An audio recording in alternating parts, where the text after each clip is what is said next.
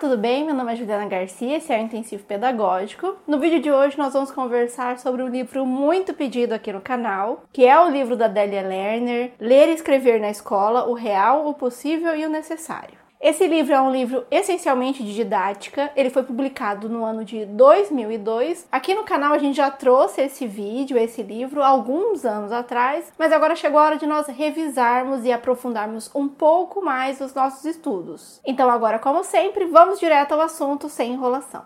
Para começar a leitura da Delia Lerner, é muito importante a gente olhar as antecipações que aparecem já na capa do livro, porque desde este momento ela já traz algumas informações importantes para gente. A primeira delas é que este livro é um livro de ensinar a ler e escrever. Em outras palavras, é um livro de didática ou do ensino de condições didáticas. E a segunda informação que nós vamos observar são as três palavras ou os três termos que ela já traz na capa também. Ela vai falar em real ou qual é a realidade que os professores vão encontrar dentro da sala de aula. Do outro lado, ela também fala sobre o necessário, aquilo que nós precisamos conseguir atingir, quais são os propósitos da educação, da leitura e da escrita. E no meio disso tudo, ela vai falar pra gente o que é realmente realmente possível ou o que nós conseguimos fazer de fato dentro da escola. E sempre que eu vejo esse título, eu lembro dessa imagem aqui. Então, necessário é aquele ponto de chegada onde nós precisamos levar os alunos ou mediar o conhecimento até esse ponto. A imagem de cima é normalmente as nossas expectativas, quase sempre muito otimistas, e a imagem de baixo é o que nós vamos encontrar de fato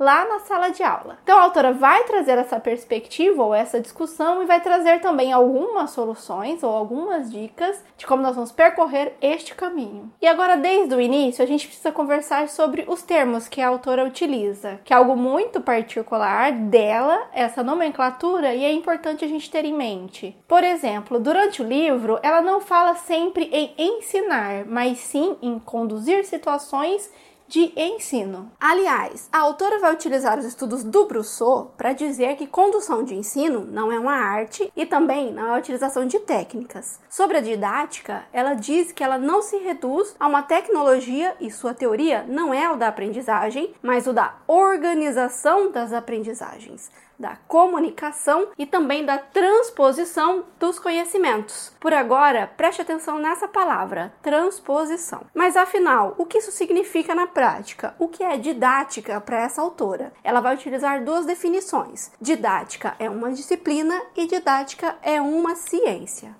uma ciência que envolve conhecimentos que vieram de outras ciências. Por exemplo, quando a autora fala sobre a didática, que tem o foco na leitura e na escrita, isso significa que todos os conhecimentos que serão colocados em práticas também perpassam ou também utilizam conhecimentos que foram propostos pela sociolinguística, pela psicolinguística, antropologia e também os estudos históricos. Mas apesar dessa ciência reunir conhecimentos de outras ciências, ela não se resume a isso. Ela não é somente um conglomerado de conhecimentos que foram unidos ela extrapola. E ela também não substitui essas ciências anteriores. Cada uma tem seu papel muito importante, segundo a autora. A autora também não utiliza o termo transmitir o conhecimento. Ela vai preferir utilizar o termo comunicar o conhecimento. E essa atividade comunicativa, ela envolve três elementos ou três personagens, que são o professor, o aluno e o conhecimento, o saber ou o objeto de ensino. São esses três termos que pode aparecer para você nos seus estudos. E essa informação que eu acabei de falar para você, ela me lembra uma outra imagem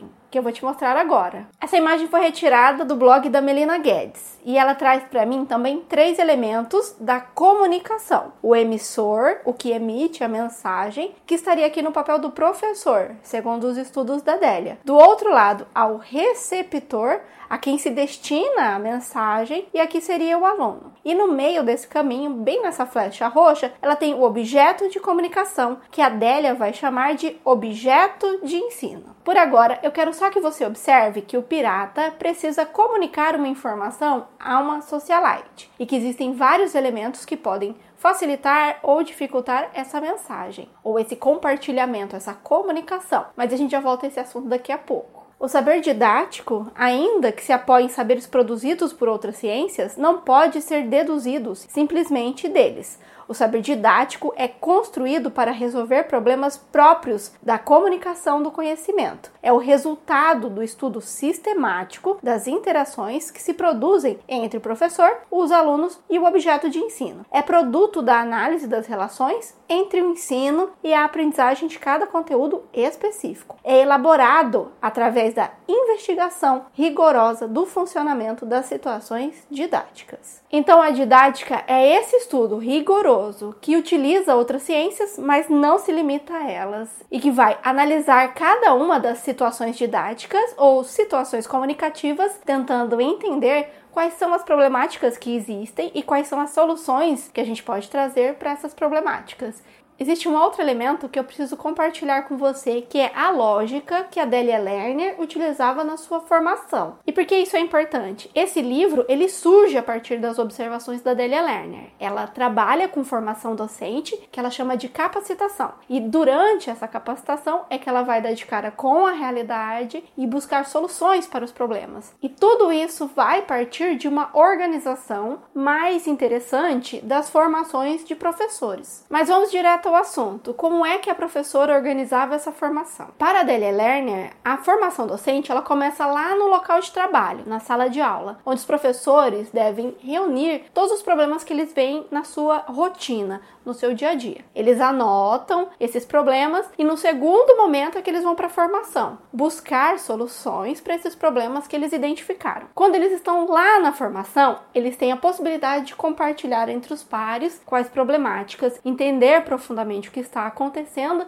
e somente aí buscar referências bibliográficas ou buscar dentro dos livros e dos estudos quais são as soluções que a gente pode aplicar dentro da sala de aula. Depois desse momento, o professor volta para a sala de aula com as soluções que ele identificou ou que o grupo identificou, faz novos testes, faz novas anotações e volta novamente para a formação docente, para dar essa devolutiva ou para pensar em novas soluções que seriam mais adequadas caso a primeira solução não tenha dado certo. A partir dessa organização da sala de aula ou da formação docente, existem alguns elementos que a gente precisa observar nessa prática da Delia Lerner. A primeira delas é que esse registro do que acontece das problemáticas da sala de aula é feita no registro de classe, no documento registro de classe, que a autora considera um instrumento essencial para a gente acompanhar o que está acontecendo, conseguir perceber a evolução do que a gente está aprendendo ou não, dos problemas que nós estamos resolvendo. A análise de registro de classe opera como uma coluna vertebral no processo de capacitação, porque é um recurso insubstituível para a comunicação do conhecimento didático. E porque é a partir da análise dos problemas, propostas e intervenções didáticas que adquire sentido para os docentes se aprofundarem no conhecimento do objeto de ensino e dos processos de aprendizagem desse objeto por parte das crianças. A segunda informação que a gente deve observar é justamente a escolha didática dela, de partir de problemas ou situações reais para ir para a teoria, parte da prática para a teoria. Tomar como eixo da capacitação conhecimento didático é reconhecer que os problemas surgidos na aula são problemas específicos que requerem soluções também específicas. E por fim, a gente precisa pensar por que, que a professora escolheu essa metodologia. Porque ela parte dos problemas reais. E a explicação dela é a seguinte: não é só os alunos que se interessam mais por problemas reais ou que têm uma bagagem anterior à escola o conhecimento prévio. E também não é só para os alunos que as trocas que acontecem dentro da sala são importantes. Para os professores, isso também faz muito sentido. Então, é muito importante que a gente tenha esse mesmo reconhecimento com os professores, quando nós somos formadores de professores ou capacitadores, que é o termo que ela utiliza no livro. Nossas ações estavam constantemente guiadas pela convicção de que todos os sujeitos, também os professores, constroem o conhecimento como respostas a problemas desafiantes para eles, e de que a interação com o objeto de conhecimento e com os outros sujeitos desempenha um papel fundamental nessa construção. Também há uma outra prática que acontecia dentro dessa formação docente, que é o clima que a Adélia instalava nele. Então, ao invés de ficar focada em defeitos, erros e situações que saíam dentro do controle para os professores ou na vida dos professores, ela focava assim no que estava dando certo ou nas boas situações, que hoje em dia a gente fala em focar em boas práticas. E essa mudança de foco, ela é muito importante, porque quando a gente foca somente em apontar defeitos ou falar o que não deu certo na prática do professor, o que nós temos normalmente é um afastamento ou uma desistência do curso, no caso. Enquanto isso, quando a gente foca em dar sacadas, dicas e trazer informações novas, a gente gera um maior envolvimento do professor ou das pessoas em geral para compreender aquela mensagem. E a autora vai utilizar essa estratégia. É imprescindível centrar o trabalho sobre situações de classes boas, que mostrem, na medida do possível, o desenvolvimento de propostas cujo funcionamento tenha sido previamente estudado, cujos efeitos sejam conhecidos porque foram aplicados mais de uma vez em diferentes contextos. Então não vale focarmos em iniciativas que deram certo em somente um local. Precisamos verificar algo que funcione, ou que seja atestado que funciona em diversas situações, porque os professores atuam em situações muito diferentes. Também é importante a gente frisar que boas classes ou boas práticas não significa situações perfeitas, porque perfeição não existe. A autora também vai falar nas situações de aprendizagem, as capacitações que ela organizou, que trouxeram mais resultados a longo prazo. E ela vai dizer que era exatamente aquelas que reunia tanto as oficinas, onde o professor pode mergulhar nos estudos práticos, entendendo os dilemas teóricos e bibliográficos daquela situação, junto com uma formação em trabalho, uma formação lá na sala de aula, que normalmente era feito com o apoio do coordenador. Então, o coordenador da escola assumia esse papel de formador em serviço. O interessante dessa constatação é que a autora não vai ser super otimista, muito ao contrário, ela sabe que esse modelo é muito difícil de ser aplicado em várias escolas ao mesmo tempo, mas vamos mudar de assunto. Vamos lá entender os três termos que a autora utilizou na capa: o real, o possível e o necessário. E nós vamos começar pelo necessário, nosso ponto de chegada, o propósito, o objetivo. E para fazer isso, eu vou te mostrar uma citação, a gente vai estudar junto essa citação, porque ela traz muitos elementos que reúnem várias ideias que a autora trouxe durante o livro. Pode-se afirmar que o grande propósito educativo do ensino da leitura e da escrita é o incorporar as crianças à comunidade de leitores e escritores. Atualmente, nós utilizamos os termos tornar as crianças competentes em leitura e escrita, mas a lógica ela é a mesma. É alguém que sabe colocar em prática na sua vida tudo aquilo que ela aprendeu na escola, mas não somente lá no futuro. Essa pessoa já consegue colocar em prática hoje, nesse momento, o que ela está aprendendo. Daqui a pouco a gente volta a essa temática e isso também vai fazer mais sentido. Mas vamos continuar a leitura. É o de formar alunos como cidadãos da cultura escrita, aquele que participa ativamente. Se esse é o propósito, então Claro que o objetivo de ensino deve se definir tomando como referência fundamental, então preste atenção, referência fundamental são as práticas sociais de leitura e escrita. E lembre-se que sempre que aparece esse termo práticas sociais, nós estamos falando de atuar dentro da sociedade, conseguir participar da sociedade que lê e escreve vários textos, muitos textos, não só os textos da escola. Continuando essa lógica, a autora vai trazer diversos tópicos onde ela explica quais seriam as habilidades de alguém que participa ativamente da comunidade de leitura, por exemplo. E ela vai falar que é saber localizar informações adequadas nos textos que lê, buscar soluções para os seus problemas utilizando diversos textos, pesquisar argumentos para defender suas opiniões, ler para conhecer outros modos de vida, ler para viver aventuras, entre outros tópicos tópicos. Quando ela fala sobre participação como escritores dentro da sociedade, ela também vai trazer algumas habilidades, alguns conhecimentos. Ela vai falar que é preciso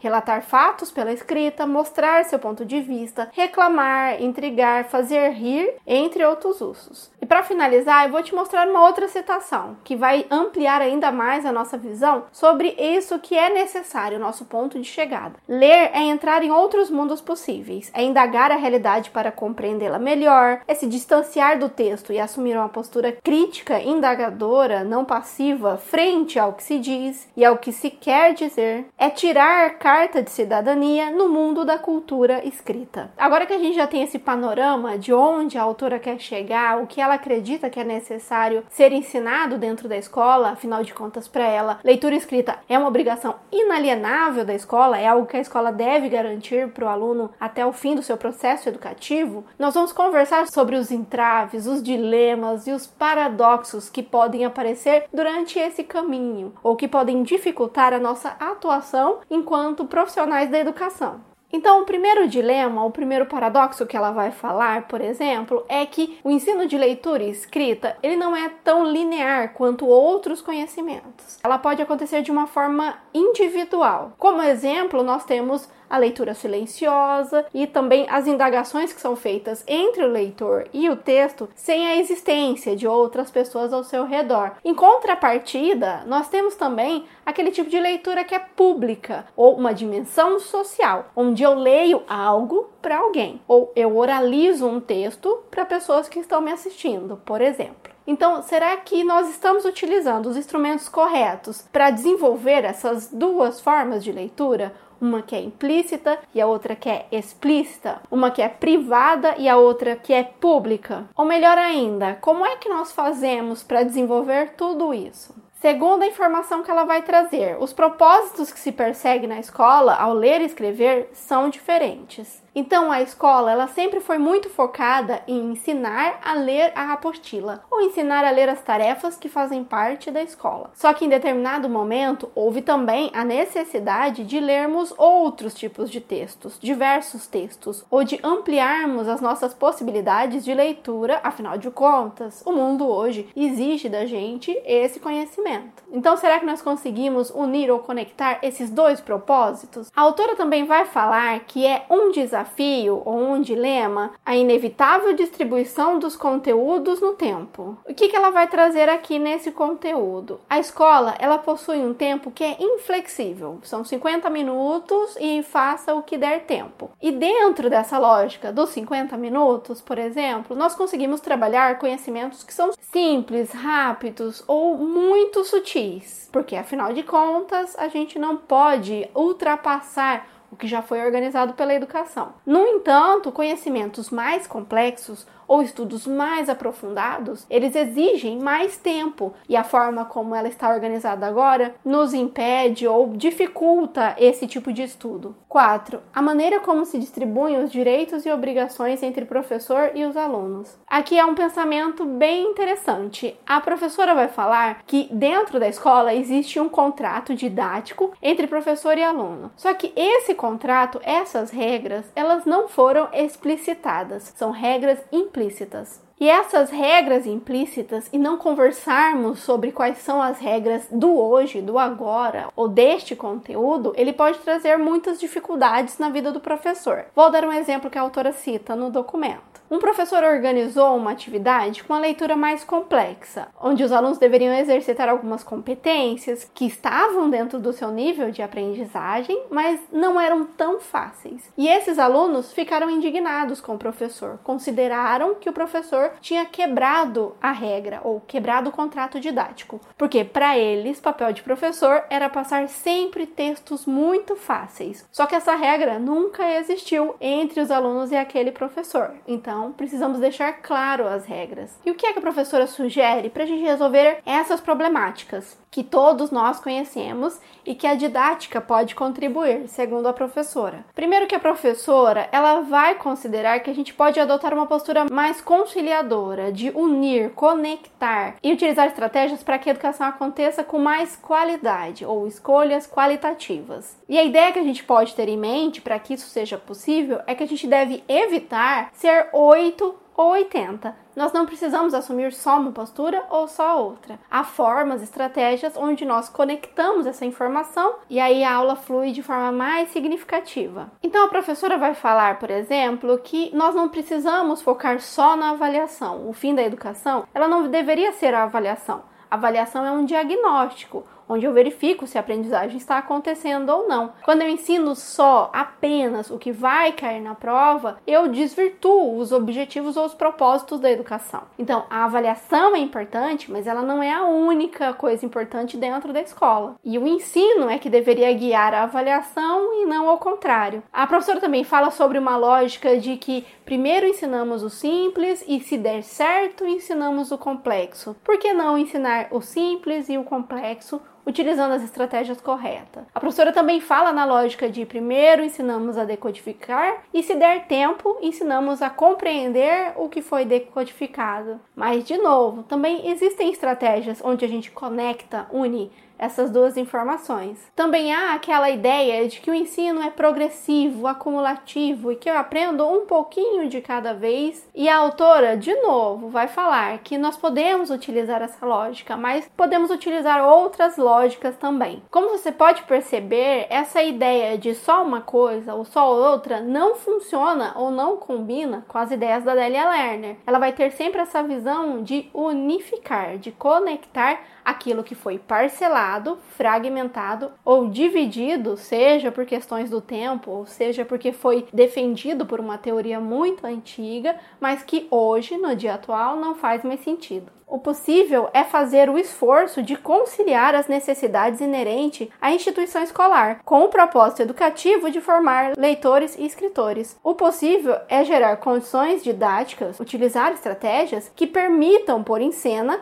apesar das dificuldades e contando com elas, uma versão escolar da leitura e da escrita mais próxima da versão social não escolar dessas práticas. Qual que é a ideia aqui? A escola sempre utilizou uma lógica que funciona na escola e que só dava uma visão do universo escolar para o aluno. Então a ideia da autora é nós utilizarmos a escola como um espaço onde o aluno vai aprender ou compreender também como que a leitura e a escrita funciona em espaços não escolares ou como ela mencionou, numa visão mais próxima da versão social, daquilo que acontece na sociedade. E aqui cabe a gente já conversar sobre o que ela chama de comportamento leitor e comportamento escritor. Então, segundo ela, nós precisamos desenvolver essas habilidades ou essas competências nos alunos, de que eles saibam se comportar na sociedade a partir do conhecimentos que ele teve na escola. E como que eu desenvolvo nos alunos um comportamento leitor ou um comportamento conhecimento escritor? Ou como que eu aproximo o conhecimento da escola ao conhecimento externo à escola, o de fora da escola? A primeira informação que nós vamos conversar é sobre o aprender fazendo. Para o aluno se comportar como um leitor, ele precisa começar a ler, a se comportar dentro da escola dessa forma. E a autora vai trazer aqui uma ideia que também é interessante nós observarmos, que é a seguinte: quando nós vamos fazer uma resenha, um resumo na vida real, por exemplo, nós vamos pesquisar primeiro o livro mais adequado. Vamos olhar para a capa e fazer algumas antecipações, igual a gente fez hoje. A gente também anota algumas citações que a gente considerou importante. No final, nós revisamos essas anotações que nós fizemos, também fazemos algumas autocorreções ou correções ortográficas que nós considerarmos importante, e no final, aí sim, depois da revisão, nós passamos tudo a limpo e entregamos para o professor. Mas lá na educação básica, não é assim que acontece normalmente. Muitos alunos não têm acesso a esse momento da pesquisa e da antecipação, por exemplo. E também não é dado muita liberdade, aquele aquele controle excessivo da escola não permite que o aluno possa compreender onde ele errou, por que, que ele errou. É sempre uma outra pessoa que fala para ele onde está o erro. Mas na vida real não é assim que acontece. Nem sempre nós vamos ter a chance de esperar uma outra pessoa falar para a gente qual é o nosso erro. A gente precisa conseguir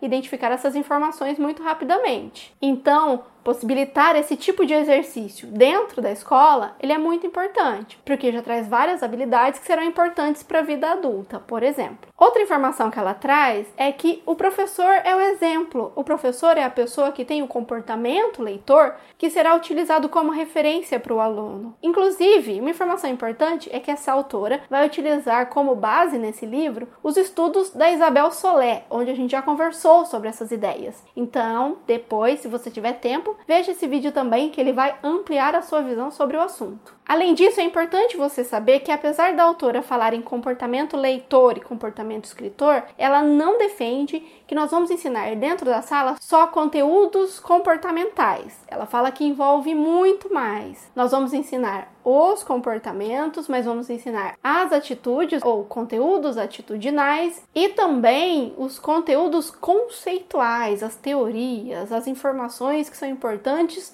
na hora de colocar isso em prática. Mas vamos voltar ao assunto. Como é que a gente vai conectar, reunir todas as informações e fazer com que tudo isso dê certo? A autora vai sugerir a pedagogia de projeto, que a gente também tem vídeo aqui no canal. Ela vai defender que a pedagogia de projetos ela vai unir ou conectar dois propósitos, duas polaridades da educação, que é ensinar os alunos com os propósitos da escola, ensinar as tarefas da escola, que ela chama de propósitos didáticos, com os propósitos que têm relação com a vida do aluno, com aquilo que ele vai utilizar agora, lá na vida dele, fora da escola, que ela chama de propósitos comunicativos ou people utilizar essa linguagem na comunicação ou na participação da sociedade, que é algo que acontece agora, imediato. E agora eu vou trazer um projeto que é uma adaptação do modelo que a professora trouxe lá no livro, mas ela falava em gravação de fita. E aí nós vamos atualizar um pouquinho o projeto dela. Então eu quero que você imagine uma turma da escola que vai fazer o projeto, que vai criar um projeto chamado Sarau de Poemas para o canal de YouTube da escola. Quando eu desenvolvo esse projeto,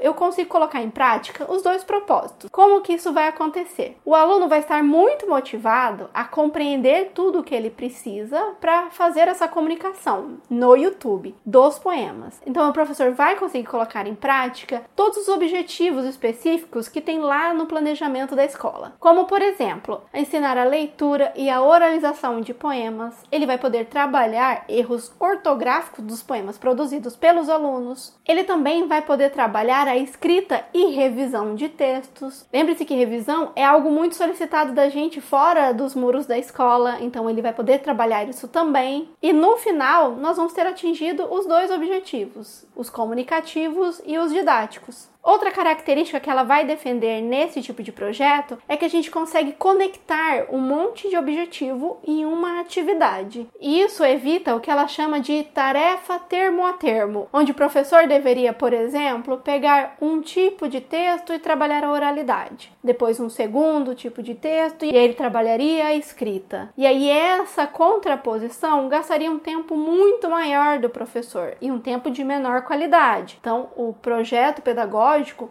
ele conecta vários objetivos específicos que viam todo desconectado em uma só direção, na direção que é o necessário, ou no nosso objetivo geral. É aconselhável introduzir no currículo a ideia de que uma situação didática cumpre, em geral, diferentes objetivos específicos, ao menos quando essa situação foi planejada levando em conta os objetivos gerais. Ela também cita que é possível articular os propósitos didáticos, cujo cumprimento é em geral imediato, com os propósitos comunicativos, que têm um sentido atual para o aluno e tenham correspondência com os que habitualmente orientam a leitura e a escrita de fora da escola. Essa articulação permite resolver um dos paradoxos antes apresentados. Pode concretizar-se através de uma modalidade organizativa bem conhecida, os projetos de produção, e aqui tem tem essas informações sobre a pedagogia de projetos. Primeiro que ela chama pedagogia de projetos de modalidade organizativa. E ela também chama os projetos de projetos de produção e interpretação, onde eu vou produzir textos e onde eu vou interpretar os textos. Mas é importante você saber que apesar de falar em pedagogia de projetos, a autora de novo não vai ficar em opostos. Ela vai falar na diversidade de atividades e diversidade de propósitos. Então ela fala, por exemplo, na necessidade de atividades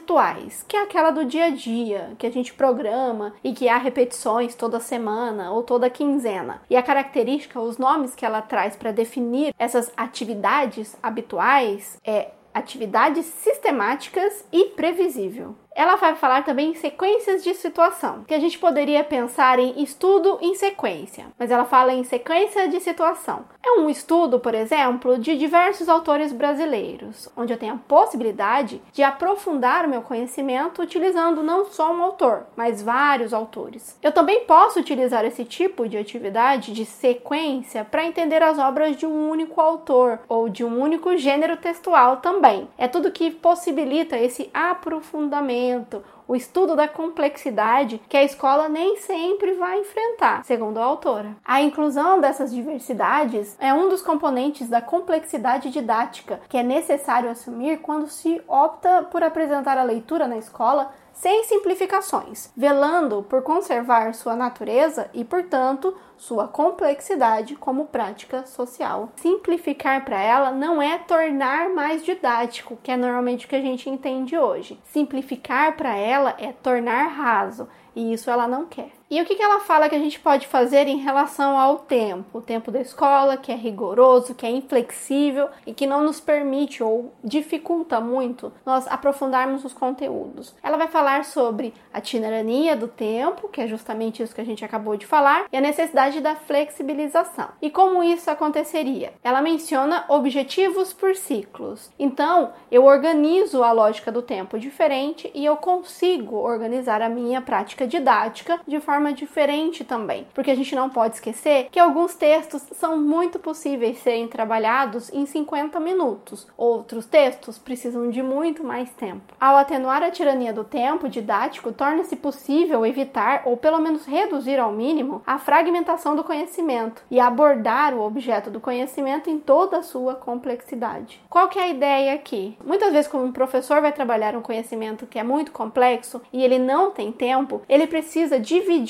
cortar, picotar esse conhecimento para ele ser diluído a longo prazo. Só que durante esse processo, o aluno pode perder várias nuances do conteúdo, ou a gente pode simplificar demais o conteúdo para que o tempo seja adequado, para que tudo dê certo. Então, repensar o tempo é algo muito importante se a gente quer proporcionar um conhecimento mais aprofundado para os alunos. Ainda sobre a intensidade dos textos, a autora vai falar, vai mencionar que antigamente, muito antigamente, as práticas eram mais intensivas, mais aprofundadas. As leituras envolviam vários dias, compreender vários elementos e sair mais preparado para conversar sobre esse texto. Mas hoje em dia, dentro da escola e fora da escola, nós temos acesso a mais leituras extensivas. Essa leitura mais rápida, superficial, 180 caracteres. E aí, como sempre, a ideia dela é: nós precisamos ter tempo para atuar com as duas formas de leituras. A autora também vai mencionar uma outra problemática que nós professores enfrentamos dentro da educação básica, por exemplo, que é as listas enormes de objetivos específicos que foram definidos por algum motivo para funcionar dentro da escola, mas que nem sempre fazem sentido.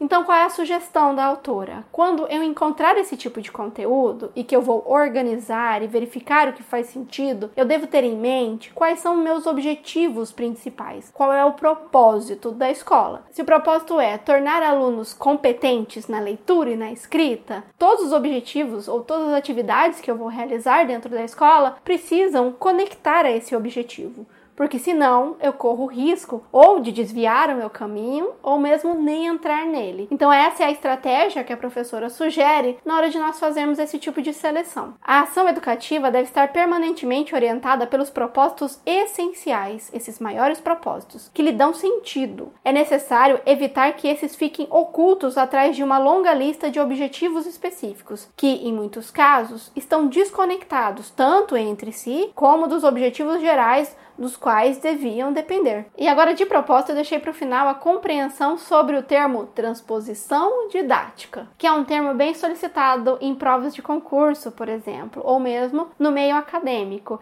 e que é muito importante nós termos em mente como é que funciona. E para fazer isso, eu vou trazer de novo a imagem lá do pirata, para a gente visualizar algumas situações. Então, o pirata precisa passar uma mensagem para a socialite, e a gente sabe que a linguagem deles é muito diferente. E é por isso mesmo que, se o pirata quiser passar de forma significativa ou que faça sentido a informação para a socialite, ele não vai poder utilizar os seus jargões ou as palavras que ele utiliza com os homens do convés, por exemplo. Ele vai precisar escolher melhor as palavras, utilizar exemplos que façam mais sentido para a socialite. E aí sim, a mensagem será compartilhada de forma efetiva. Caso contrário, por mais que o pirata fale, a socialite não vai conseguir entender o que ele está dizendo. E aqui é importante você saber que o pirata não vai simplificar o que ele fala, ele não vai reduzir e nem cortar significados. Ele vai somente pensar melhor na forma que ele organiza, o que ele fala primeiro, o que ele fala depois. Quais exemplos vão fazer mais sentido para a socialite? Quando esse pirata utiliza essas estratégias, ele está fazendo uma mudança ou uma adaptação do seu mundo para o mundo de quem está recebendo aquela informação. Quando eu faço a transposição didática, eu estou fazendo esse mesmo movimento. Eu sou ou um cientista ou alguém que compreende muito a linguagem dos cientistas e eu faço essa transformação, mudança, adaptação ou tradução para a linguagem da escola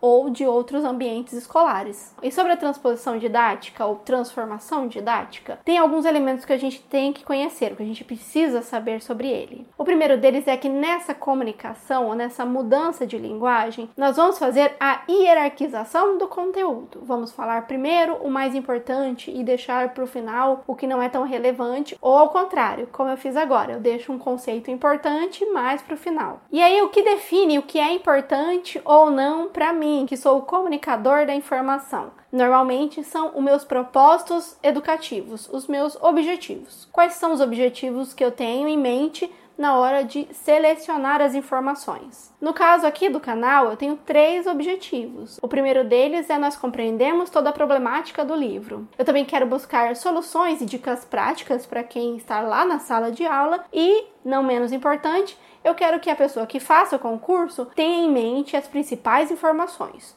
Então, esses são os meus propósitos. Se eu tivesse só um dos propósitos, a leitura ou a mensagem ela já seria diferente. E é por isso que nenhum resumo é igual ao outro. A pessoa sempre tem um propósito. Os propósitos educativos cumprem um papel fundamental como critério de seleção e hierarquização dos conteúdos. Para finalizar, vamos falar sobre os documentos da educação. Primeiro que a professora acredita que todos os problemas curriculares são problemas didáticos. Ou seja, todos os conteúdos que a gente precisa passar e que não ocorrem da forma que a gente gostaria, todos os problemas de seleção, organização do conteúdo e que também não estão dando certo, eles seriam possíveis caso o ensino didático ocorresse de forma adequada. Ela também fala que ainda há muito conteúdo ou muitos contratos implícitos na escola e que a gente precisa tornar isso cada vez mais explícito. Então, se o objetivo da escola é fazer com que os alunos tenham um comportamento de leitores e escritores, então essas informações ou esses propósitos devem estar muito claros, tanto na proposta pedagógica ou o projeto político pedagógico, quanto nas reuniões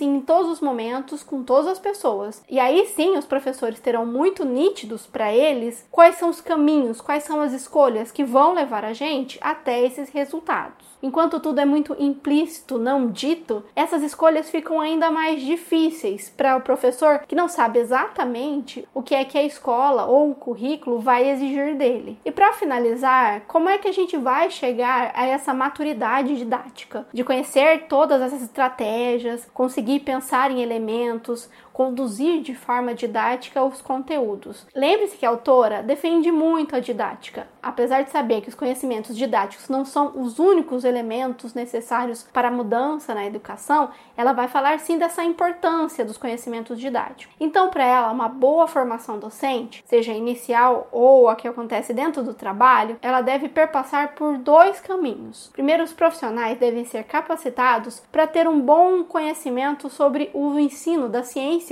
que ele estuda, ou ter um foco nos estudos no seu objeto de ensino. E aqui um exemplo é um professor de física, ele deve ter muitos conhecimentos atuais ou atualizados sobre as descobertas do mundo da física. Mas não só isso, esse profissional também precisa ter conhecimento sobre condições didáticas ou conhecimentos didáticos, porque aí sim ele consegue unir teoria e a prática. Aliás, quando nós não temos acesso a essa dupla formação, ou a formação com esse duplo objetivo, é muito comum nós encontrarmos diversos profissionais que têm uma bagagem muito grande no seu saber, que compreende muito o conteúdo, mas que não consegue compartilhar o conhecimento porque não foi dado a ele as ferramentas que ele precisa. Para finalizar, vou terminar com uma última citação da professora. Se se quer de verdade criar uma mudança profunda, é também imprescindível recolocar as bases da formação dos professores e promover a valorização social de sua função. Há uma relação recíproca entre a hierarquia do papel dos professores,